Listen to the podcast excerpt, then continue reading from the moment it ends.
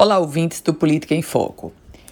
O governo do estado manteve os mesmos termos do decreto que estava em vigor e agora passa até o dia 23 de junho essas mesmas regras para o estado de uma forma geral, claro, considerando a excepcionalidade e a exceção das regiões do Seridó, do Oeste e a região central.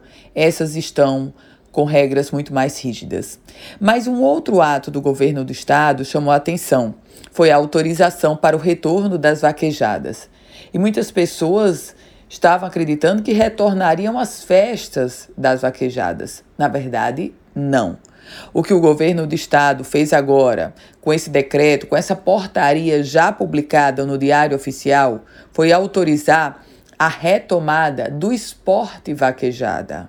E com outro detalhe importante, a realização das vaquejadas, ela fica restrita aos municípios com classificação nas cores verde ou amarela, que são considerados níveis de 1 a 3, sem prejuízo do que está previsto ou do que porventura vier a estar previsto nos decretos estaduais.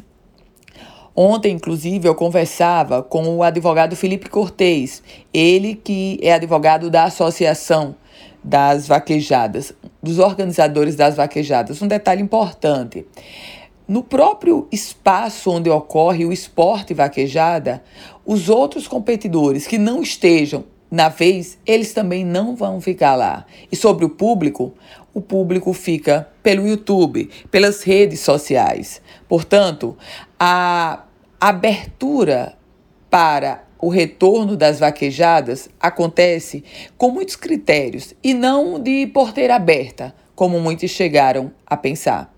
Eu volto com outras informações aqui no Política em Foco com Ana Ruth Dantas.